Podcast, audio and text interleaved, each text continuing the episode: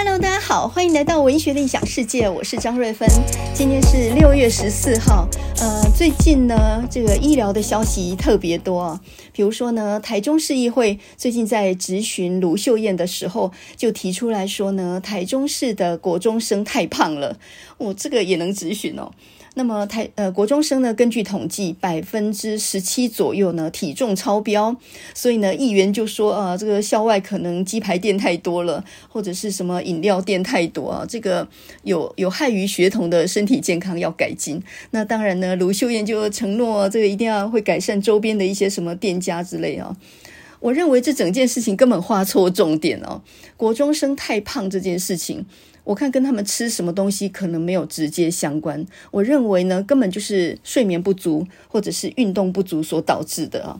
那么另外一个呢，比如说国建署最近有一个统计，就是小六的学生呢，大概有七成已经近视了。呃，如果你家里有小孩的话，你看一看，是不是差不多小五、小六左右，大家都已经戴上眼镜了？那么小五、小六的小孩呢，其实还在发育当中，这个眼镜早早就已经戴上眼睛了。那这个度数再增加的话呢，恐怕是非常不妙哦。那么最近有一个眼科医学会啊，呃，举办了一个学术研讨会。然后呢，这个会里面呢，就聚焦在精准医疗上面，要把这种呃这个近视的治疗效果最大化。然后呢，他们这个会里面就说，高度近视会产生很多的并发症，而这些东西开始年轻化，所以呢，要为患者量身打造个人精准化医疗。那么现场呢，也提供什么 AI 数位的验光技术，诸如此类，然后提供个人化服务等等。我认为这也是另外一个画错重点哦。呃，眼科医师只关心怎么样去矫正度数，然后怎么样去治疗近视，怎么不想想小孩子那么小就近视，一定有原因。那怎么样从源头去预防他们近视？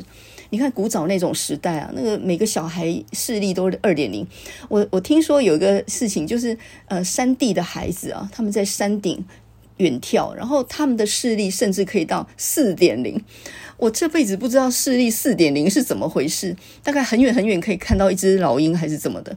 我很小很小我就高度近视了，我根本就是一个很容易这个视网膜病变的一个人啊。你知道高度近视呢，很容易产生很多并发症嘛，比如说白内障啊、青光眼啊、视网膜剥离、黄斑部病变。呃，我们这种高度近视的人呢，反正就是这种好发族群。我自己眼睛不好，我自己就从小知道我有这个弱点了。那么眼睛不好，其实你光是呃头痛医头，脚痛医脚是不行的。你眼睛不好呢，你要睡得饱，你要维持作息，你要让自己身体非常健康，你眼睛才会好。你可能会说奇了怪了，眼睛不好，你你好好的睡觉，呃，这个注意作息，这样眼睛能好啊？我以前也不相信这件事，结果一直到呢我去治牙齿的时候，前几集我一直在说我在治牙齿，现在都还没治完呢。那么，在我植牙之后呢，医生第一件吩咐的就是说，你要牙齿好，就要赶快去运动。哎，我觉得很奇怪了，我牙齿要保健，我才有办法骨整合，然后那个植牙部分才要赶快恢复嘛。那为什么叫我赶快去运动呢？因为呃，这个医师就说得很清楚啊，运动有助于你的骨质密度，还有你自己牙齿的再生是很有帮助的。所以我突然意识到一点，全身其实是一个完整的机器，你不可能希望你牙齿能够长好，能够呃这个骨整合的好，手术能够非常成功，然后你不去运动，全身的骨头是一致的，不可能说你其他骨头在骨质疏松，然后你牙齿恢复得非常好，没有这种事情呢。呃，我自己一直眼睛都有很大的问题嘛，所以呢，有时候太累的时候眼睛就会发炎，有时候红肿啊，有时候充血等等，然后急的时候就要去眼科医生那边拿药。那每次我牙呃我眼睛一出问题的话，我就很着急，因为要上台讲话什么的，要上课非常不方便嘛，你眼睛那样子怎么见人啊？然后我就。急急忙忙就问我先生说：“那怎么办呢？我的眼睛常发炎。”他就说：“你睡饱，你维持好的作息，眼睛就会慢慢恢复。”然后我呃前一两年牙齿有问题的时候，呃正想要去治疗，但还没有去的时候，牙齿也反复发炎，有时候肿痛，肿痛到牙龈肿痛到没有办法咬东西哦，非常痛苦。然后那时候他也说呢，你尽量把它刷干净，然后你睡睡得好哈，几天晚上睡得好，它就会改善。我说怎么可能？你放屁吧！我就开始有点抓狂，怎么怎么可能是这种事情？我眼睛发炎呢，我牙齿发炎，你叫我睡饱，你神经病吧你！我就开始开始骂人。然后我现在就说信不信由你。那我那个时候呢，很怕去看医生，我没有别的办法，我就只好照他那样做啊，就是刷干净啊，然后呃晚上早一点睡，然后睡饱了去运动，就维持一个好的作息，没有用任何药物，我连抗发炎药都没有吃哦。在这种情况下，哎，你睡饱了几觉，眼睛果然好一点了，牙齿也好一点了。我不相信，我原来不相信牙齿能够不经过任何治疗，它的发炎能够，它那个肿痛能够消下来。可是呢，经过这个经验以后，我终于认栽，我终于投降。真的，全身的健康是一致性的，你不可能全身健康非常好，让你牙齿在发炎，或者说，呃，全身健康非常好，然后你眼睛在发炎，不可能的。那同样的，你身体若在很疲倦、压力很大、发炎状态，你眼睛也开始痛了，牙齿也开始痛了，然后呢，你你头也开始痛了，然后你胃也开始痛了，你简直全身着火啊！所以呢，我终于彻头彻尾了解之后，大彻大悟之后呢，我在休假这一年，我啥事没有做，我就是在那边顾自己的健康。怎么顾呢？我完全是用零元顾健康的方法，很早睡，很早起，早上一定出去运动个呃一到两小时，弄到满身大汗回来啊。那最近夏天的，所以有更早出门，就是大概五点出门呢，搞到七点回来这样。那你说花那么多时间去运动，到底有没有价值啊？你这样整体花下来的时间，那非常可观。可是我算来算去啊，比去医院。呃，那个时间还还非常的划算。去医院你要挂号吧，你要等吧，你要你要医疗的时候又要忍受痛苦吧，那你在那边领药的时候又很忐忑吧，你要做各种检查，回去检查的时候，回去拿检验报告的时候，你简直是在听死亡宣判。你觉得那样是好过的吗？那么如果你有一个家人是呃，比如说一个慢性病或是重症的话。你要陪同他去看病吧，你陪他在那边等吧，你的时间一样耗在那个地方，所以自己生病跟事后家人生病都是很苦很苦的事情，你花的时间绝对千百倍于你去运动，那更何况呢？你运动的当下是愉快的，呃，你你不管有什么烦心的事情，你就想说我运动完再想啊，我运动完再来烦，你运动完马上你就没有那么痛苦了，你烦的事也没那么烦了哈。所以呢，我上个礼拜，上个礼拜我不是说我被学校暗算了嘛？就是系上有人弄我，然后我我都还没有销假上班呢，那个九月才回去上班，他们就在五月底的时候发动突击，把我的必修课拿掉了。我现在根本就是等于没什么课可以上的状态，我可能面临到呢授课时数不足，还要被学校扣钱。那么这个情况就好像你在公司里面被拿掉了职务，被派到厕所旁边一样啊，架空起来，然后呃，你不但薪水减少，你的重量。重要性也减低，然后呢，如果在我以前哦，我大概会暴跳如雷吧，一定要争回自己的，不管是面子或者是呃这个实际的利益吧。可是我现在不这么想了耶，你知道我怎么想吗？呃，在退休前三年，我觉得我已经要调整我工作的方向，就是我领少一点的钱，然后呢，我多一点自己的时间。我觉得。这是非常好的，我觉得上帝对我非常好，派了一些人，然后拿掉了我的课，表面上是狠狠的把我给这个这个这个打了一耙，但事实上，实质上呢，我确实得到了清闲，诶，我多了很多自己的时间呢，我至少还有个基本薪可以领吧，那还不错，挺不错的耶。所以呢，一件事情看你怎么想的喽。如果你要往坏处想，哦，你不能吞下这口气，我一定要回去跟他们争个输赢啊！可是你要花很多时间，然后浪费很多心力在那种不值得的事情上面。你退一步想，你得到了时间，这不是最好的事情吗？好了，别别废话，回到刚刚那个小六的学生有七成近视啊，然后这个眼科医学会他们就提出来说，现在有新的技术哦，AI 数位可以配配眼镜，可以救视力。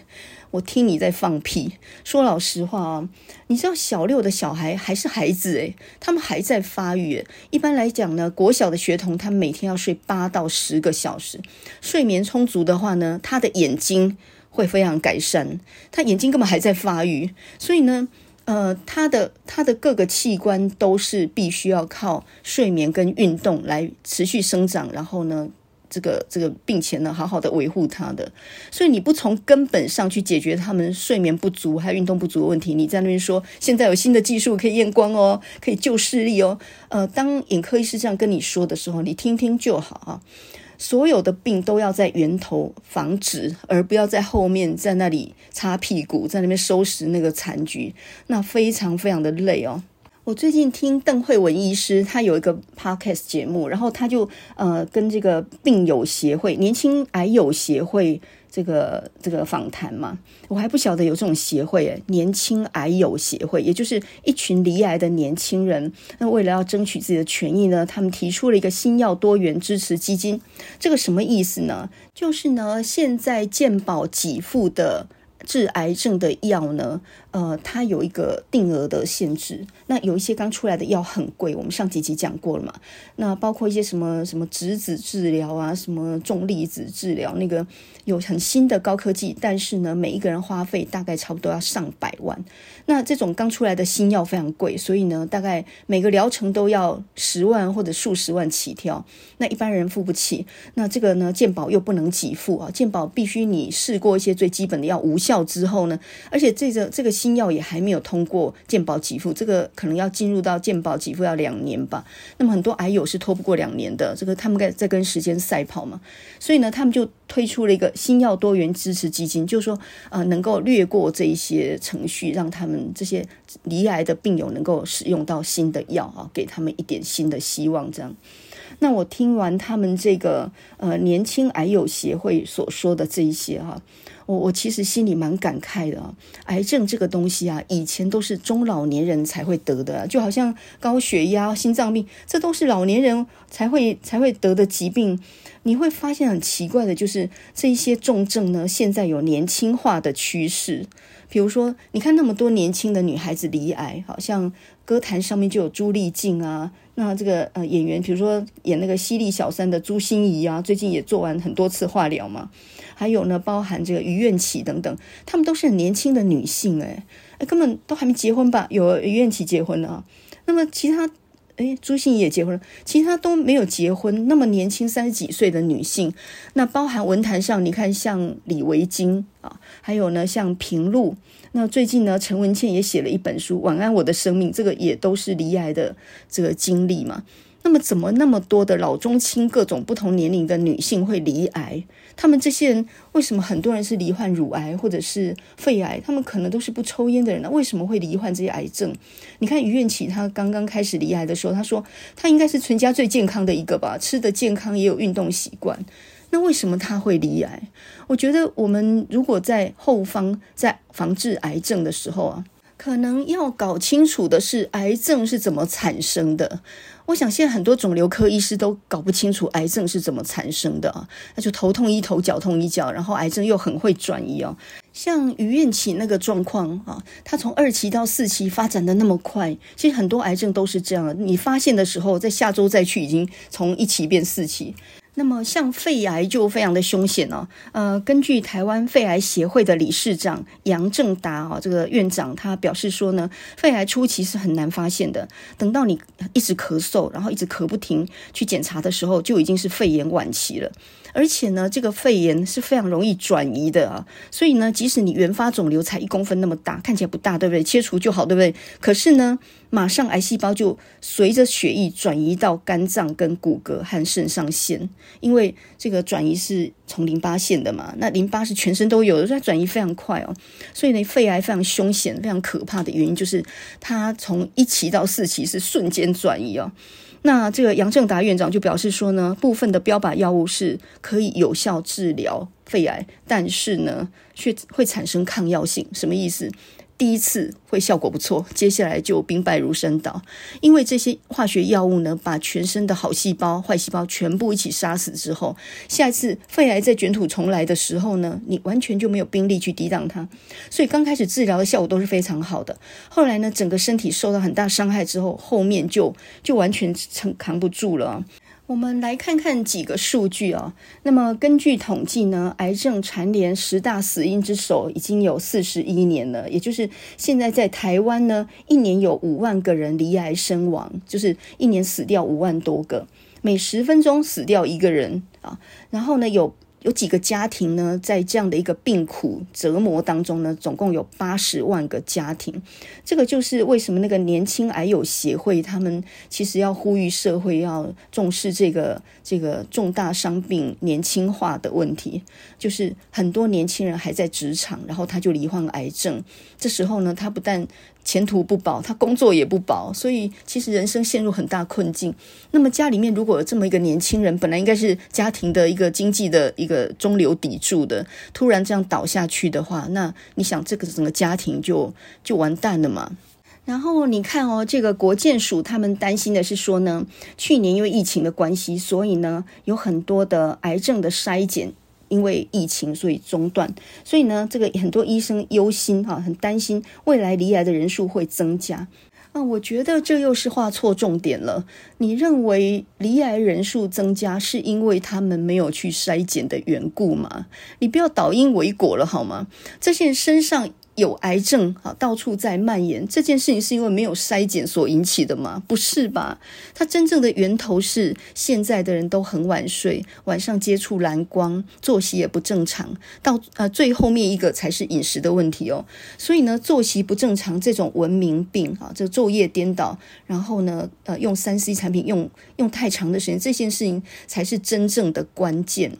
但是呢，国健署却认为说，哦，去年都没有筛检，所以呢，很担心呢，后面罹癌人数一增加的话，会耗费太多的那个医疗资源。呃，我其实不太相信筛检这一件事情哦。很早期的零期的癌症，有时候筛检是筛不出来的。但是呢，你几个月后再去筛检的话，我突然之间就已经很严重。所以早期筛不出来，等到你筛检出来的时候，已经没法治了。这个这个人生很吊诡哦。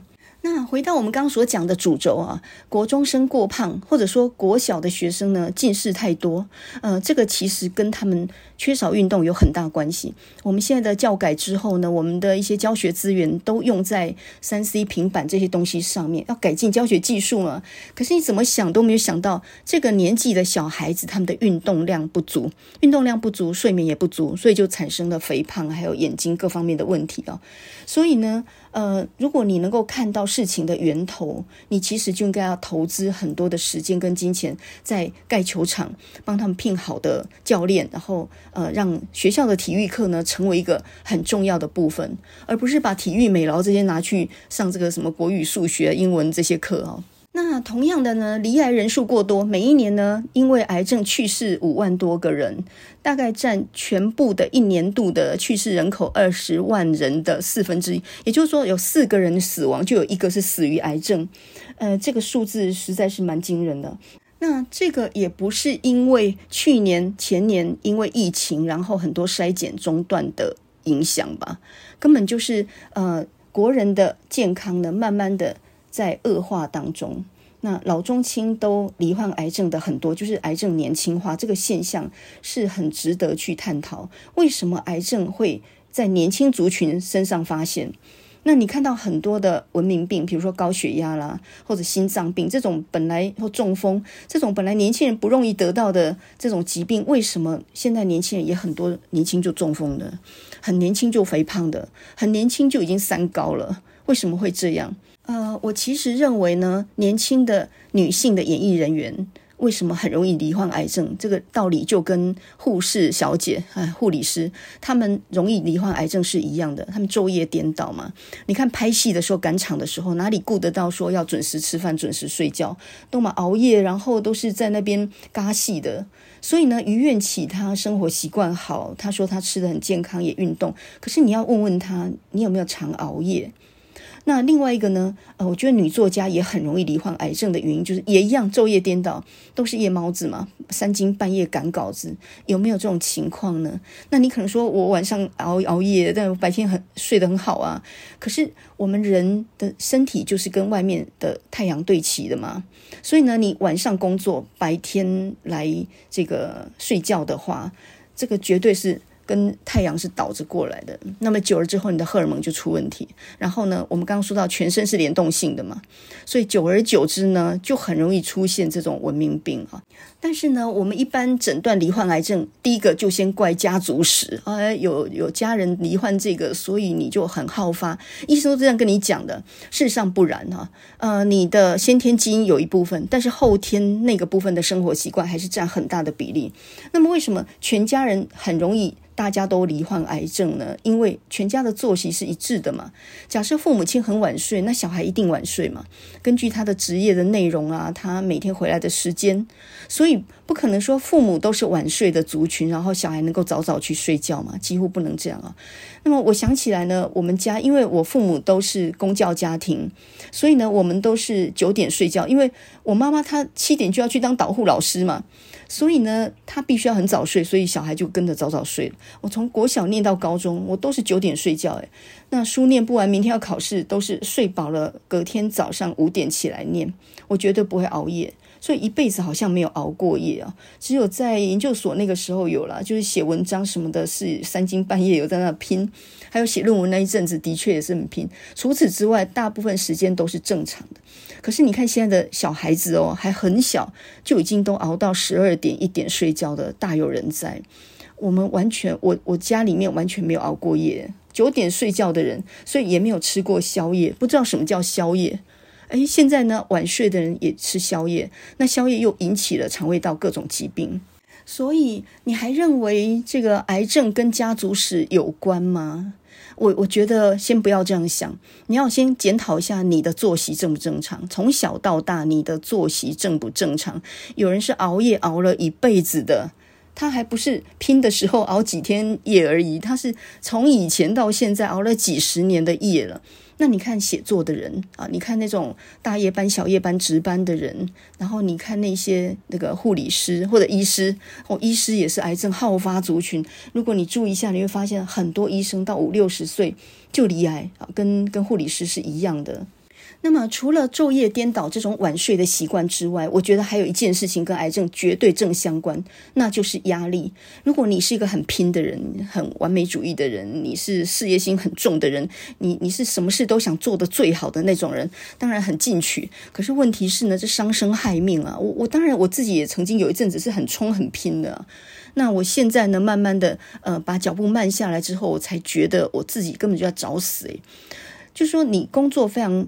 卖力，然后你你竭尽所能在压榨你自己的体力跟你的你的脑力，这样子在工作的话，迟早你的身体一定会垮下来哦。所以太忙不是好事哦。我觉得太忙是你自己已经超速在运转，然后已经接近疾病而不自知哦。呃，最近林黛曼，林黛曼就是以前中央日报的副刊编辑哦，他跟杨明他们都是好朋友。那后来中央日报倒掉之后呢，他们就呃有的去念研博士班，然后也到大学去任教，过得非常忙碌的日子哦。那这个林黛曼呢，最近有一本新书要出版，叫做《彼生》，然后这个副标题呢就叫做《被指定的人生课题》。他讲的就是他自己从去年的四月罹癌，然后去开刀化疗到现在的一个情况。啊，那么他就形容说他自己呢，呃，无预警的被诊断出来是卵巢癌之后呢，那个癌癌症呢已经有四公分那么大，然后。那等于在考验自己身心的极致嘛？因为在完全没有心理准备的情况底下，然后就去开刀。在《彼生》这本书里面呢，有一篇叫做《人生是值得活的》这篇文章，就讲到他整个的心理心路历程哦。人生是值得活的这个篇名当然是取自于杨泽的诗集，叫做《人生是不值得活的》。就让他反过来。那么离癌之后才发现生命的可贵啊，人生是值得活的。那么他就讲到说呢，其实他去做了心理咨商，他自己呢了解到自己有家族病史，因为家人有罹患癌症的。然后呢，他赶快去留职停薪，开刀化疗，然后呢就被恐惧的黑洞所吞噬，就好像掉进黑洞一样，走在迷雾当中啊，完全伸手不见五指啊。然后在呃这个开完刀化疗。之后呢，就感觉到什么叫做余生呢？来讲个数据，这是蛮吓人的哦。卵巢癌其实跟肺癌一样，都非常的凶险，很容易转癌。然后呢，这个五五年的存活率大概只有百分之四十而已，而且呢，两年半以后会复发的几率有百分之七十，也就是说很容易复发，而且呢，五能够活过五年的没有四成诶。那如果你是一个中间值的人，你大概你的生命只剩五年，应该可以这样说吧？我我记得我第一次看到这种数据的时候呢，就是我的朋友离癌的那个时候啊，他就是肺癌。然后呢，我我上网去查他的那个肺癌哦，上面也是写说五年存活率百分之四十。然后我一看呢，我我手都在发抖，五年内存活率百分之四十，你的意思说他五年内就会死了吗？就正常的情况，他五他活不过五年吗？我我那那瞬间就愣住了，你知道吗？就是才前几个月才好好的人，突然之间就被宣判了死刑一样啊。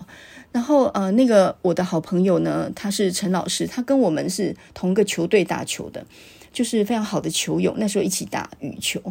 就是一个呃工作量非常大，每次六点到八点打，因为我们包那个球场是六点到八点，买两个钟头嘛。然后他每次都快要到七点才来，每次都说啊不好意思不好意思，忙到刚刚。我都是我五点下课的人都能够气定神闲，六点到达球场，然后他呢总是到七点多才匆匆赶来说不好意思不好意思，忙到刚刚。可见他比我忙得多了。那我记得呢，他在被诊断出来罹患肺癌的那个之前的那几个月，刚好是冬天。那我就听他咳嗽，一直都都咳不好，大概从十月吧咳到十二月。哦，我我跟其他的朋友都说奇怪，你怎么咳那么久还没有好？哪有个咳咳那么久？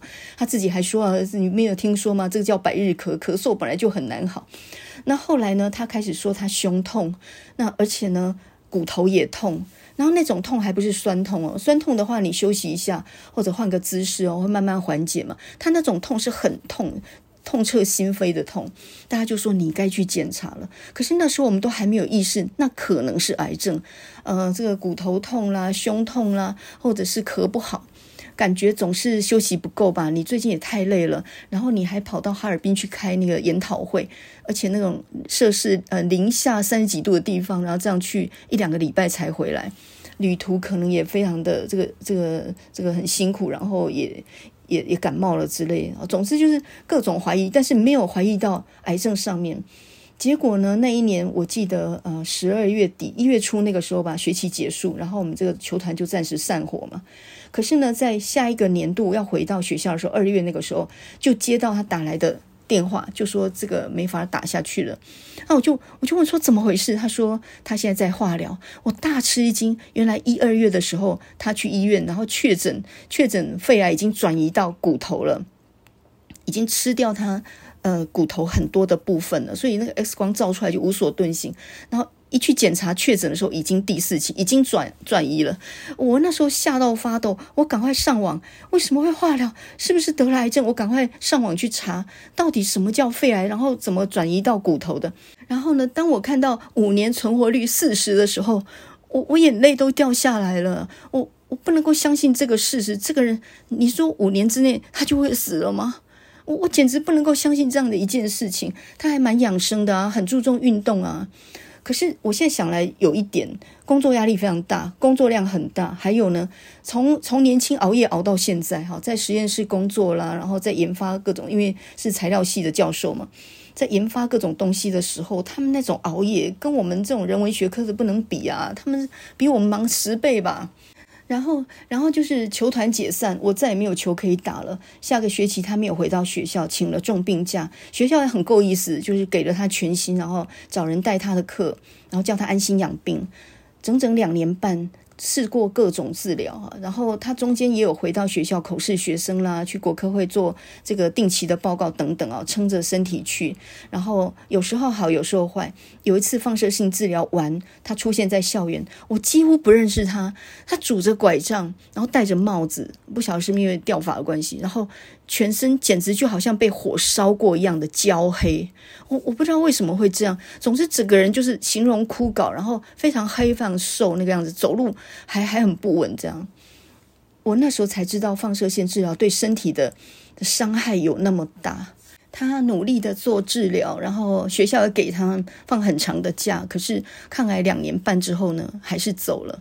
我记得我那阵子真的心理上也没有办法撑过来。后来呢，我就跟他太太两个人，我记得他太太是个很好的，然后我跟他坐在呃操场旁边，在那边掉眼泪。然后他跟我讲了一句话，我觉得这句话可能是所有癌友的家属的心声啊。当家里面有个人罹癌的时候，旁边人承受的压力，你没有办法想象。你知道他怎么跟我讲吗？他说他他说到都快要哭出来，我也是差不多快要哭了。他就说呢，我我真的很后悔，一直在鼓励他去做治疗，因为呢，那让他吃了很多很多的苦。那那我一时也不知道怎么安慰他。不治疗，难不成就就等死吗？好像还是治疗比较好吧。不治疗，可能连那两年半都挨不过。可是你知道那两年半那是怎么样的生活品质吗？你没有办法想象诶。所以一个癌症的家人，他到最后是会后悔，呃，劝他去好好治疗，鼓励他。因为那让他承受了很多的痛苦，到最后命还是没有办法挽救回来。就如同统计统计数据讲的一样，五年内存活率只有四成，而你为了那个四成受尽各种折磨，那花了很多的钱哦。所以呢，林黛曼这一本《笔生》这本书，呃，他就讲到说呢，这个每一个人罹患癌症会经过五个阶段。首先是否认，不可能吧，不会是我吧？第二个是愤怒，为什么是我？为什么是我？第三个是讨价还价，应该没有那么严重吧？有没有别的机会？第四个是忧郁，就是。你已经要面对事实，然后你整个人陷入个黑洞当中，再来才是第五阶段的接受。那么，当你走过否认、愤怒、讨价还价、忧郁跟接受之后，这个。通常还会去做心理咨商啊，但我就不觉得心理咨商能对你有什么样的帮助，因为这个时候身体已经全面叛变了。这个你身体在全面发炎当中，在败坏当中，然后外来的化学药物更加伤害你的身体，所以呢，其实是走入一条不归路，真的是坠入了一个黑洞当中哦。我觉得呢，就好像我们对青少年要怎么样预防他们肥胖或者是视力变差，其实呢，就应该要想到源头，就是应该要能够让他们睡饱，然后要多运动啊。那同样的，要怎么样预防癌症，才是我觉得健保署应该要想尽办法有所作为的。你在后面防堵发发明新的药，但这些新的药都要很高的成本，弄到倾家荡产，治也不是，不治也不是，而且我就算花一百万去做什么重粒子治疗，什么各种治疗。哎，还不保证我好的呢。两年半以后还是死了，那你觉得这种治疗到底是是有什么意义的吗？还不如把时间跟金钱花在怎么预防这些癌症的产生上面。那年轻人要怎么样预防得到癌症或是这种文明病、肥胖、三高这种疾病呢？非常简单，你就是作息要正常，然后就是要有运动习惯。另外呢，就是呃晚上一定要戴抗蓝光眼镜。现在晚上呢，外面的光害太强了，比如说你在电脑荧幕前面，霓虹灯，你你开车开在路上那种对方的闪灯，那个光线都很强，这些光线会。阻止你分泌褪黑激素，然后你晚上没有办法进入深睡，所以你你的大脑就没有办法排毒啊，所以呃很多的病症都是从这里引起的，所以呢要注意你的睡眠还有运动习惯啊。对年轻人来说，那么对于中老年来说，我觉得有一本书就是你的解方了。那么这一本书呢，就是王浩一最近写的那一本，呃，书名叫做《原来如此》。幸福是乐龄者唯一的任务，这是有路出版，刚刚才出版的。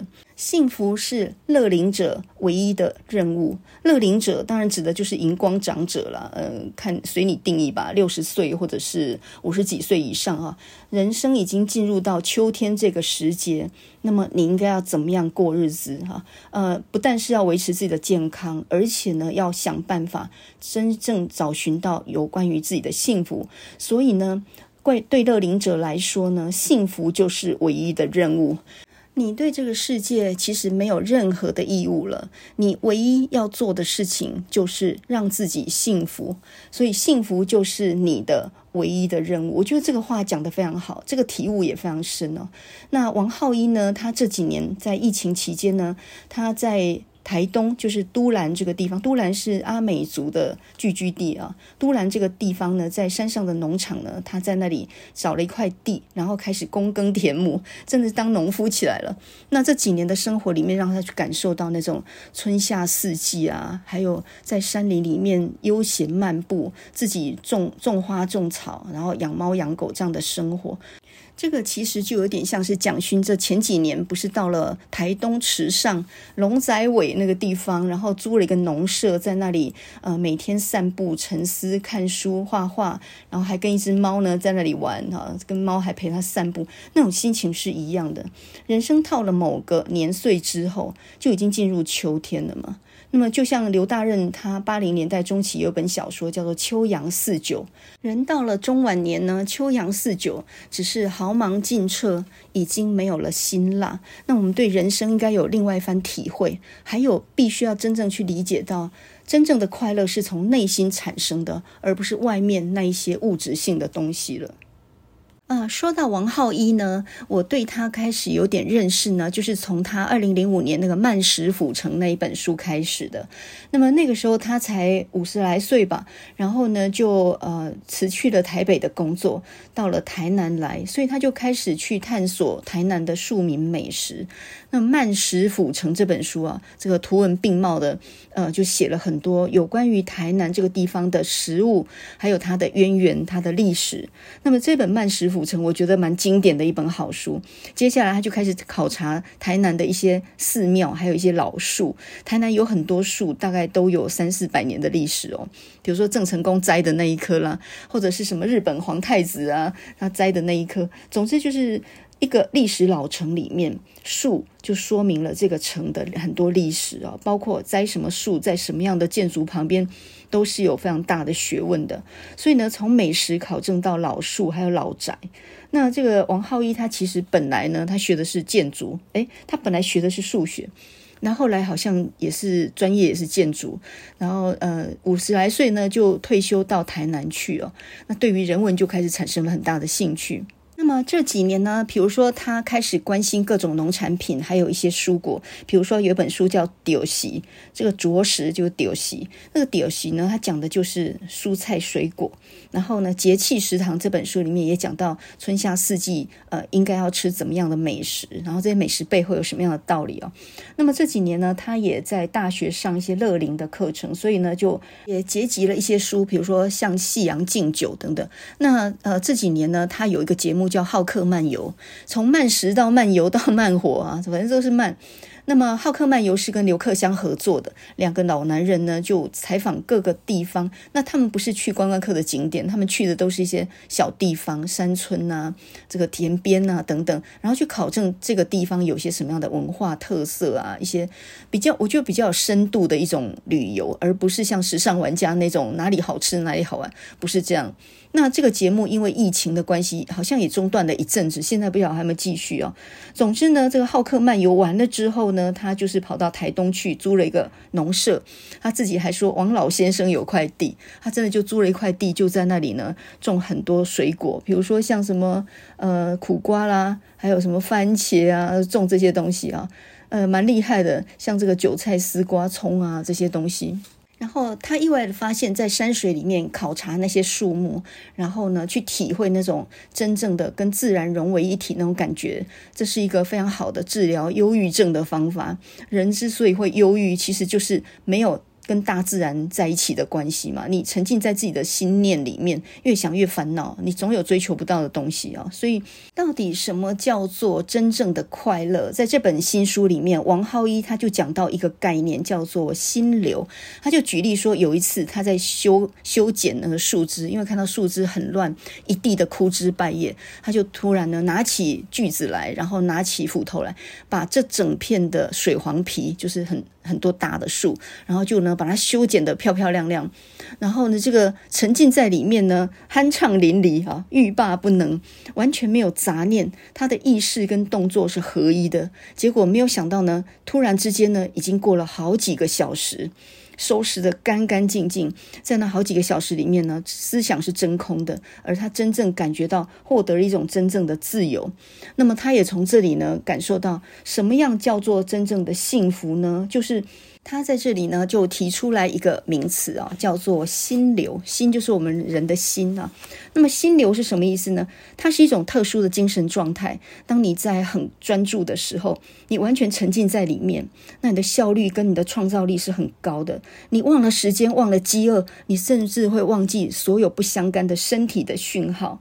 所以呢，这个呃，有学者就研究说呢，这种心流它其实接近于禅宗，就是一种宗教的状态。你有没有做任何事情做到忘我的境界？比如说呢，很可能你画一幅图，画了半天呢，时间已经过去几个小时，你你觉得只有一瞬啊。当我们在做很快乐的事情的时候，完全不勉强自己的时候，身心灵合一的时候，那个就进入到一种所谓的注意力处在沉浸状态的一种无意识状态，那个就是心流。那我自己有过这样的例子，就是我曾经在成品，然后从中午的时候坐下去，一直看到我抬起头来，发现怎么外面天黑了呢？哦，这本小说好看到我整整坐了一个下午头才抬起来，诶，怎么天黑了？什么时候天黑的？那真的是一种你体会过那种感觉，就知道什么叫做完全忘了时间，然后瞬忽之间呢，过去一下午，可是我好像在书里面呢，已经遨游了三三年回来那种感觉。有关于心流这个概念哦。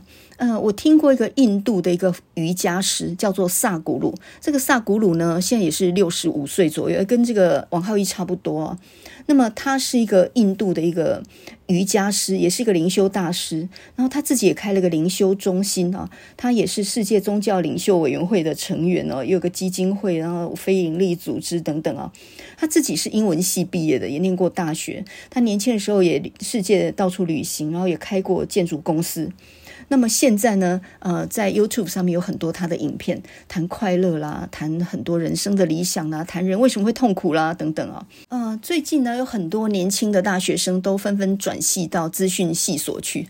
听说呢，就因为黄仁勋的关系啊，这个辉达的执行长回来的关系，所以现在的科技股也飙高。然后台大有两成左右的。工学院的学生都想转到呃这个所谓 AI 领域啊，这个资讯领域这个地方去哦。那当然，AI 这个时代是一个光速的，是一个非常快速的一个进展，呃，是一个非常超级的文明啊。可是我觉得这种工作形态其实有违人性，因为人毕竟还是动物嘛。那那你不是那样生活、那样子工作的，所以呃，我觉得萨古鲁这一种看起来好像往后退的这种慢游慢想的这种。这种观念哦，跟跟那种资讯系所要拼的 AI 的未来，什么这种智慧生成，什么是不太一样的。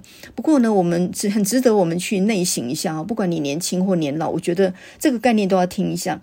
有一次呢，萨古鲁在对年轻的印度大学生演讲的时候，印度大学生，呃，你大概就回想一下《三个傻瓜》那部电影吧，一群都想成为工程师的年轻人，那他们的脸上面呢，其实对世世界呢是。有很多很多的想法，然后也有很多的不解的。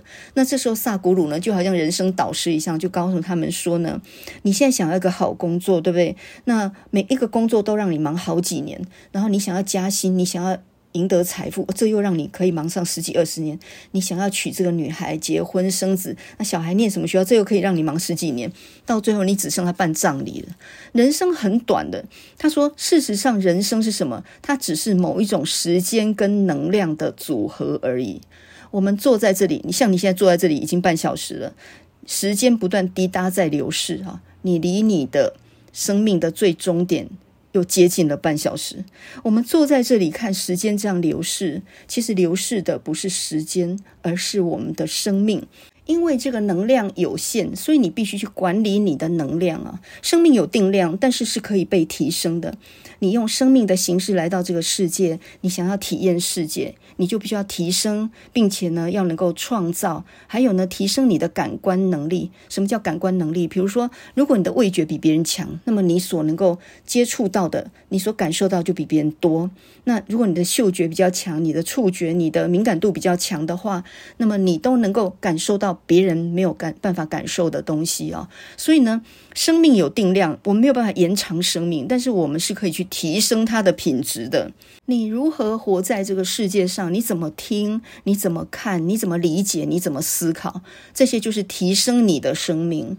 嗯、我觉得他那句话讲得非常有道理哦。人生是什么？人生只是某种时间跟能量的组合而已。你在定量的时间里面，然后你能够发挥多少的能量？所以这个能量呢，是必须要管理的。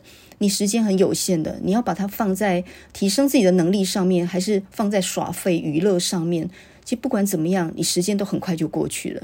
那有的人活一百岁呢，可以创造出一千岁的价值；有的人一百岁呢之间就浑浑噩噩就这样过去，然后呢，到死的那一天，他其实没有体会过真正的生命。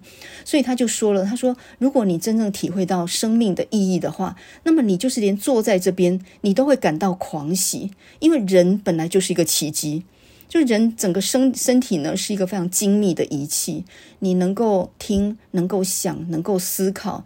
那如果你能够把你的思维放远的话，你甚至可以感受到整个宇宙的能量。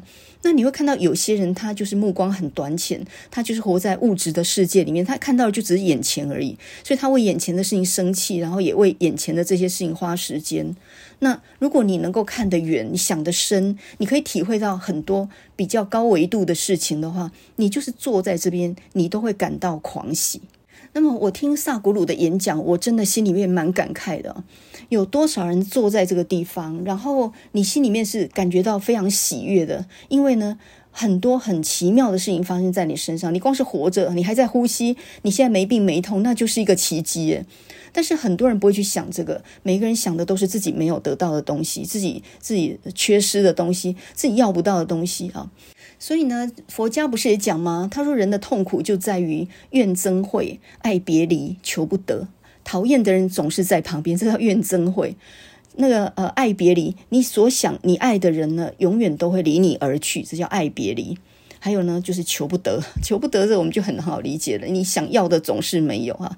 那么，但是王浩一这本书里面，他就讲到一个心态，我觉得他讲的这个观念很好。他说，人到了中年之后呢，其实就要体会到一种所谓的豁达，只有豁达才能宽容，只有宽容才能够真正获得自由。那这个书里面就举了一大堆什么王维啊、刘禹锡啊、苏东坡啊，你可以看到呢，贺知章啊，一个比一个倒霉，都被贬到很远的地方，然后在人生很不顺遂的时候呢，找到人生的意义跟真正的快乐。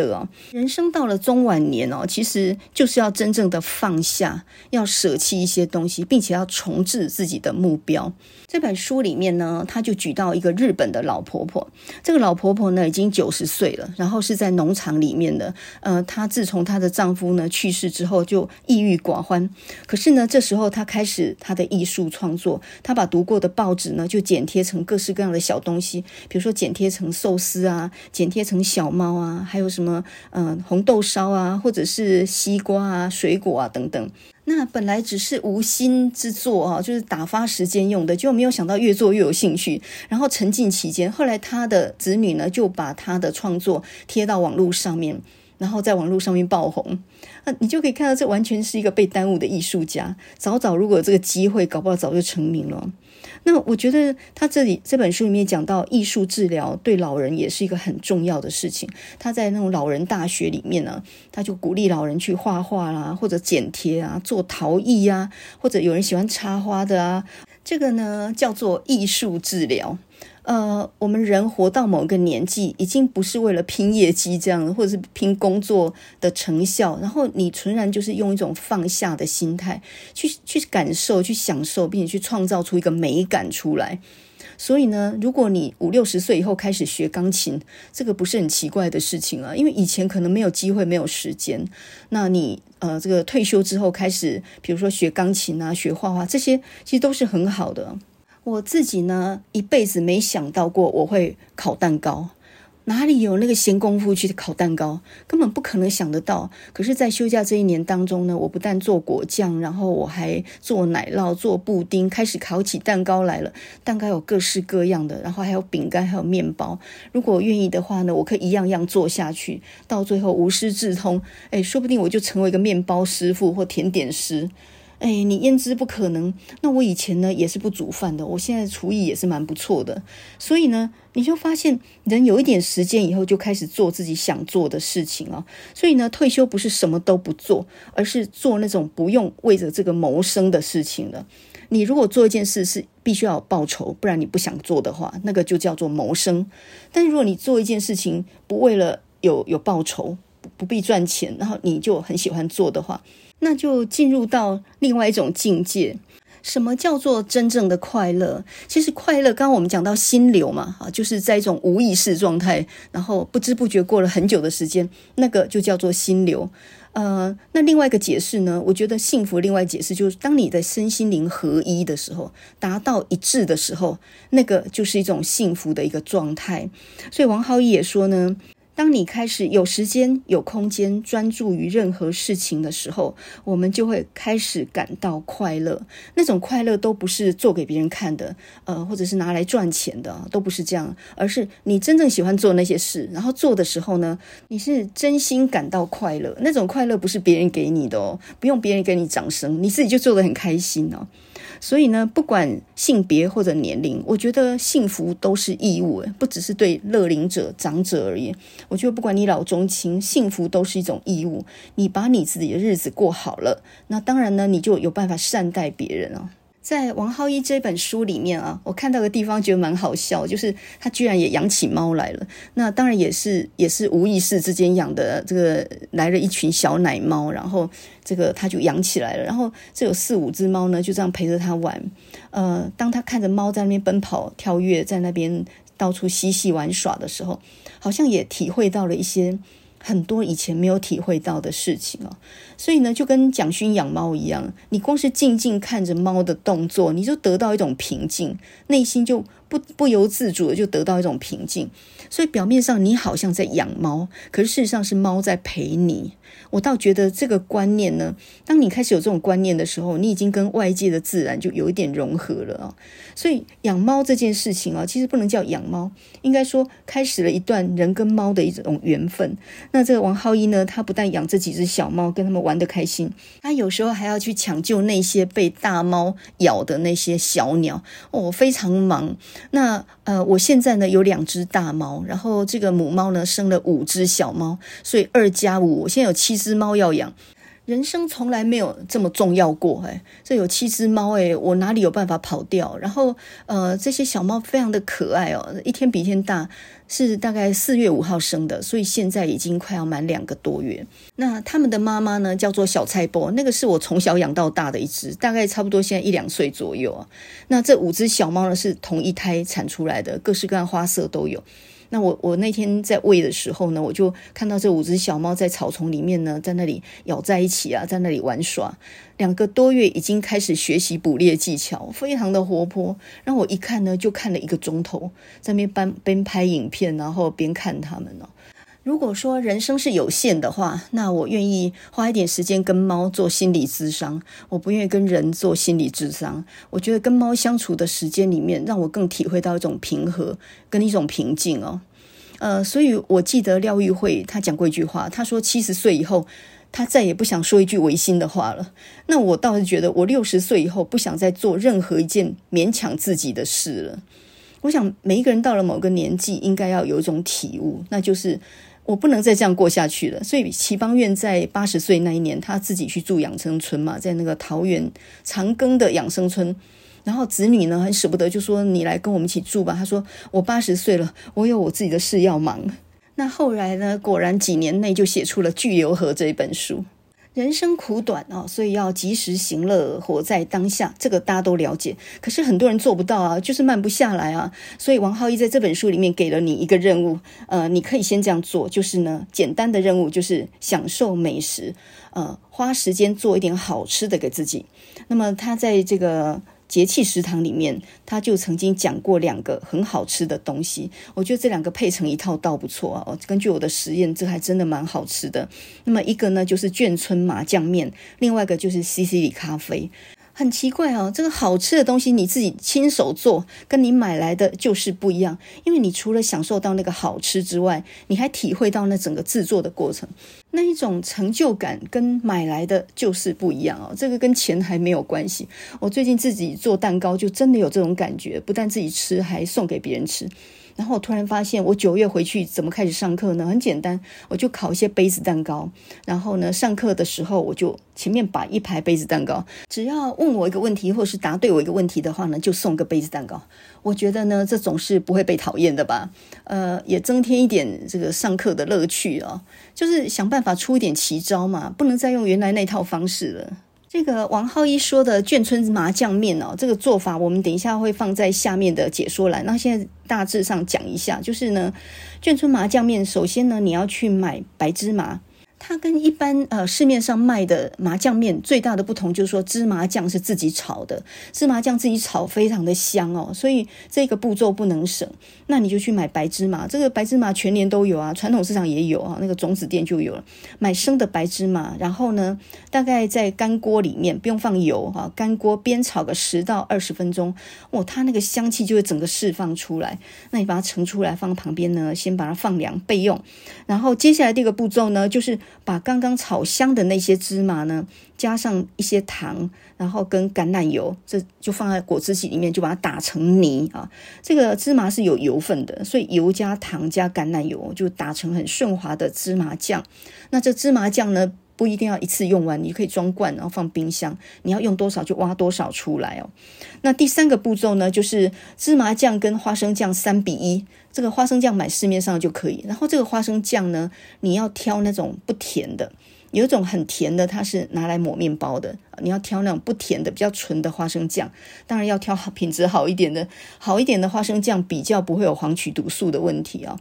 那么芝麻酱跟花生酱三比一，也就是芝麻酱比较多哦，花生酱只是添一下那种花生的香味、那个口感而已。然后呢，再加上香油跟橄榄油，搅到顺滑。这个就成为这个麻酱面的酱汁。那接下来就煮面了，选硬一点的面条，细一点的面条，那种比较会扒住酱汁的。然后不要煮到太软哦，煮到。呃，中间还有一点点硬哈，这样就可以捞上来了。然后呢，就把那个刚刚那个酱汁拌进去，再加上蒜泥、乌醋、酱油膏、葱花，再捞一点煮面水，这样搅拌一下，这就是一碗非常好吃的眷村的麻酱面。这个麻酱面，其实你若买那种黄面，就变成这个麻酱凉面啊，这个也是非常好吃。那么王浩义在书里面也讲到西西里咖啡，这种咖啡源自于意大利。那本来呢，他为什么会在咖啡里面放上柠檬？就是他想要掩盖那个劣质咖啡的味道，就是用柠檬这种清香来掩盖它。那么久而久之就发展出这样的一种咖啡，就是它的做法很简单哈，你先准备一杯比较浓缩的黑咖啡，买的或是自己泡的都可以。然后一颗新鲜的柠檬，你先把它洗干净，然后擦干之后呢，把它表面上刨出一些细丝或者是细细的皮屑，这个东西等一下要装饰在上面用，因为会发出一些清香的味道。好，就是在旁边备用。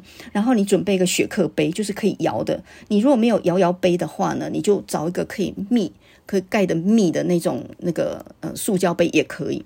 然后呢，这里面就加上咖啡，呃，四汤匙的黑糖。如果没有黑糖，就用二砂也可以了。我猜其实没有太大差别，只是黑糖呢，它比较香一点。所以咖啡、黑糖挤一整颗柠檬汁进去，加一点盐，因为盐会提升糖的那种味道啊，会更让那个甜味会更明显。再来加入冰块，然后呢，用力的摇一摇。它这个用法就是说，把它摇出像泡沫红茶那种泡沫出来，然后摇完之后倒进漂亮的杯子里面。这时候呢，在上面撒上那个柠檬皮屑，哇，这样子就完成了。有人还在上面撒一点黑糖做装饰啊。那这个喝起来的味道呢，是又有咖啡的香，然后又有柠檬的酸、糖的甜。我没有想到咖啡跟柠檬是那么合的诶。那呃，我还加了一点蜂蜜，哇，那就更好喝了。就摇的时候再加一点蜂蜜，就更好喝。在你的日常生活里面加一点美食小任务，不要一天到晚就是去 Costco 开箱啊，或者是什么去哪里找好吃的，你自己做一点好吃的来试试看，那你就会体会到什么叫做成就感。那当你自己觉得好吃，你也可以做给别人吃的时候，别人的赞赏，哇，那你就成成就感就加倍。我们今天呢，从林黛曼的笔生讲到王浩一的原来如此，人生原来如此，幸福就是一种义务。呃，不晓得你有没有听过一句名言，那就是呢，人生有三个坡道，第一个坡道就是上坡道，第二个坡道是下坡道，第三个坡道叫做没想到。你永远都不会知道呢，死亡和明天哪一个会先到。所以呢，不要等到罹患了癌症再来数算余生还有多久。我们过的每一天，其实都是我们的余生，所以要珍惜今天，珍惜当下，并且及时享乐。生命中呢，最快乐的时光，往往都不是追求来的。呃，它很可能是在你看到猫在那里玩耍的时候，可能是你看到你摘的花盛开的时候，也可能是你看到烤箱里面你的蛋糕呢膨起来的那个漂亮的瞬间呢。那个都不是什么外在的，那都是从你内心所产生的愉悦。所以王浩一在他的书最后呢，他就举了一个德国的女诗人的诗来做例子啊。那么这首诗呢，叫做《我用时间祝福你》，这个诗人叫做艾丽米雪勒哈，艾丽米雪勒。那么他就说：“我不送你礼物，我只送你大多数人没有的东西。我用时间祝福你，祝你有时间找到自己，祝你在每一天跟每一小时里面看到幸福。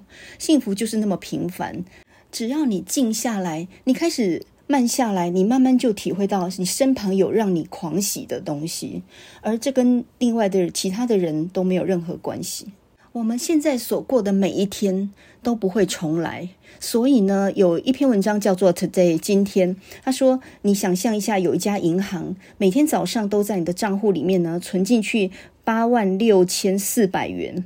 可是呢，每天的账户余额都不能够结转到明天，哈，他到了结算时间呢，就把它给删除了。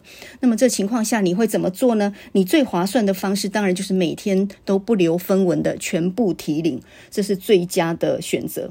可是你可能不晓得，我们每一个人都有这样一间银行，它的名字就叫做时间，就是 time。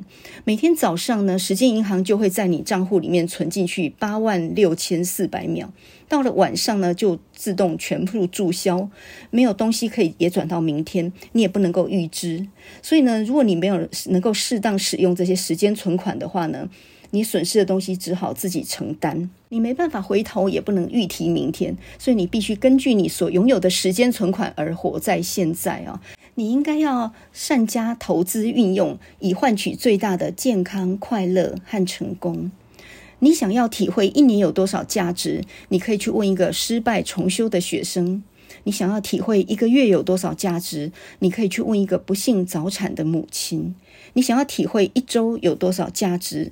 你可以去问一个定期要出刊的编辑。你想要体会一个小时有多少价值？你可以去呃问一对等待相聚的恋人。你想要体会一分钟有多少价值？你可以去问一个错过火车的旅客。你想要体会一秒钟有多少价值？你可以去问一个死里逃生的幸运儿。你想要体会零点一秒有多少价值？你可以去问一个错失金牌的运动员。有一首歌叫做《Today》，就是今天啊。那这首歌呢，是一九七五年 John Denver，就是很有名的乡村歌手，就是唱那个呃《Country Road Take Me Home》那那个啊。那这首《Today》这首歌，我觉得它的内容好像一首诗一样哈，很美。他就说到呢，呃，生命是一场宴席，就好像花朵攀上藤蔓，草莓新鲜，美酒香甜。我们当珍惜此刻。我们即使有千万个明天，也是 all pass away，通通都会过去的。所以呢，要把曾有的欢乐忘记在今天。所以他这个歌的最后面两句呢，就讲到说：Today is my moment, and now is my story。今天就是最美的时刻，现在是属于我的故事啊！我要尽情的欢笑、哭泣和歌唱。I laugh and I cry and I sing。那么这首 Today 它用了很多跟花有关的词汇，比如说 Dandy，Dandy 就是大梨花。它其实另外一个隐喻呢，就是那种花花公子啊、纨绔子弟那样的风的风格啊，就是说我将会游戏人间，I'll be a dandy。And I'll be a rover. Rover 呢，就是漫游者，然后就是呃游戏人间、流浪者的意思啊。我将会游戏人间，我会成为流浪者，或者呢，我会安睡在三叶草的草丛里面。Clover。那什么叫做 Clover 呢？Clover 就是三叶草。诶，听说这个是那个嗯。那个爱尔兰的国花。哎，这个三叶草其实是一种木树草，它通常是三个叶子，然后它的叶子是心形的。听说如如果你找到一棵四叶的这个草的话，它就是幸运草。所以呢，这个呃四叶的幸运草，十万株里面只有一朵，所以几率是十万分之一。如果你能找到一株四叶的幸运草的话，那你不得了，你一定会获得很大很大的幸福啊！所以呢，什么叫做 sleep in clover？睡在三叶草丛里面，其实它的意思就是说，睡在安稳当中，睡在平和里面，或者说睡在一个很好的环境里面啊。所以呢，歌词里面说：“I sleep in your clover. Who cares what tomorrow shall bring？” 我会安睡在一个非常好的环境里面，谁会在乎明天怎么样呢？不管怎么样，Today is my moment and now is my story. I laugh and cry and I sing. 今天就是最美的时刻，现在是属于我的，我要尽情欢笑、哭泣和歌唱。还是那句话，不要等到生病再来数算余生。你现在就要把每一天当做最后一天来过啊！每一天都要快乐。所以，当你想到时间有限，每天都要快乐的时候，你怎么会去跟一些小人生气呢？所谓喜乐的心就是良药，这句话讲得很对哦。你有好的心情，才有好的健康。每天吃得饱饱，睡得饱饱，每天去运动，然后你说你得了忧郁症，那怎么可能？你什么病都不会犯的哈。所以你只要把握住你的睡觉、作息、饮食，然后每天精神充沛，都很开心。什么筛检你都不要去。我这辈子最大的志愿就是我要白缴健保费啊！你们去生病，然后呢，跟我都没关系，我连医院我都不要踏进去一步，我连检查我都不要去。为我真的不喜欢被医生恐吓，你知道吗？然后我有时候去看病，有时候我看的医生说，你自己也没有比我好到哪里去。真的，有时候你要心理上要战胜医生哦。当他说你这个不治会很严重哦，你这个不得了了，你这时候你就看一下他的头顶，然后这时候你就会发现哦，他头都秃了耶。这时候你就会突然之间从那个情境拔升出来哦。可怜众生啊！医生自己也是生生病的病人哎，他跟你一样，他可能健康状况还不如你嘞。所以呢，好好过日子啊，这个幸福就是你唯一的义务。你今天呢，只要健健康康，你就算考了一百分啊。那我们现在就来听这首一九七五年 John Denver 所演唱的《Today》今天。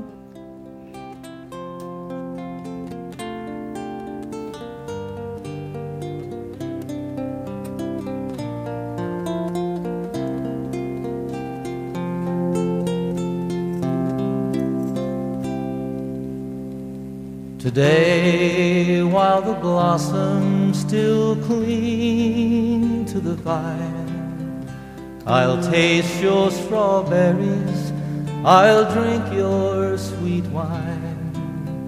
A million tomorrows shall all pass away. Ere I forget all the joy that is mine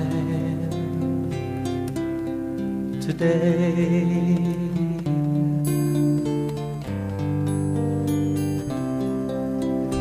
I'll be a dandy and I'll be a rover. You'll know who I am by the songs that I sing. I'll feast at your table, I'll sleep in your clover who cares what tomorrow will bring? Today, while the blossoms still cling to the vine, I'll taste your strawberries, I'll drink your sweet wine. A million tomorrows shall all ere I forget all the joy that is mine today.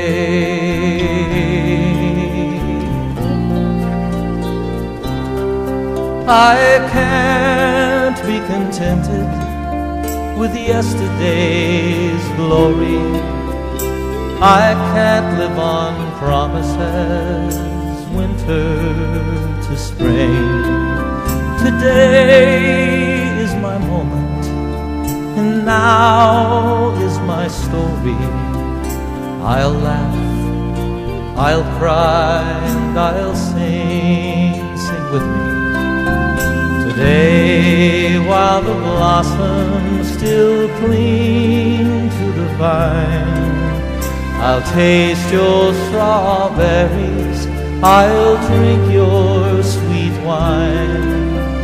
A million tomorrows shall all pass away ere I forget all the joy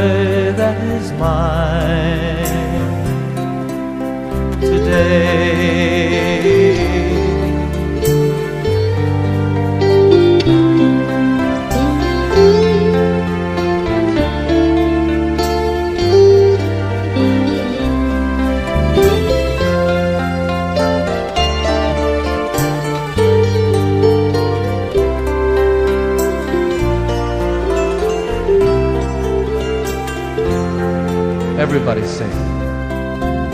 Today, while the blossoms still cling to the vine, I'll taste your strawberries, I'll drink your sweet wine. A million tomorrows shall all pass away ere I forget all the joy